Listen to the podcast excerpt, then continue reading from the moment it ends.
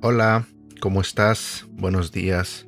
Mi nombre es Edgar y este es el devocional de Aprendiendo Juntos. El día de hoy quiero compartir contigo un devocional que se titula La frescura llegará. Si vamos a la Biblia, en el libro de Joel, capítulo 2, versículo 23 nos dice, Alégrense en el Señor su Dios, pues la lluvia que Él envía demuestra su fidelidad. Volverán las lluvias de otoño, así como las de primavera. El ciclo agrícola en Israel comprende lluvias tempranas, lluvias torrenciales y lluvias tardías.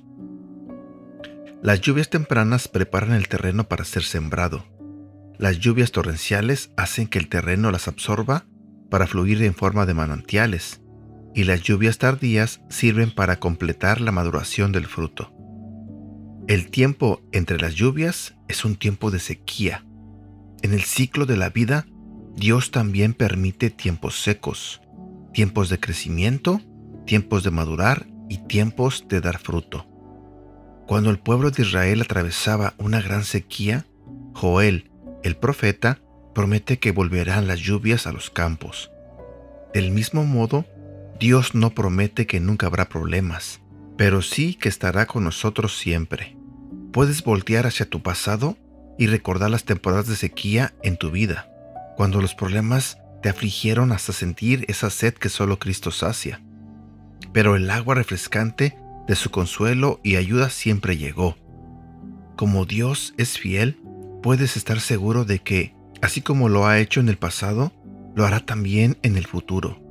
Tan seguro como la lluvia después de la sequía, la frescura llegará. Frase para recordar, pero el que beba del agua que yo doy, nunca más tendrá sed. Atentamente, Jesucristo. Y bueno, aquí llego con la parte final de este devocional. Te hago la invitación para que me ayudes a compartirlo y de todo corazón deseo que tengas un bonito día y que Dios te bendiga.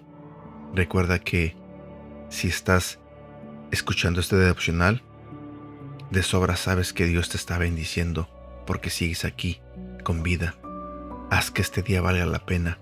Aprovecha esa bendición de poder respirar, de poder ver, de poder reír.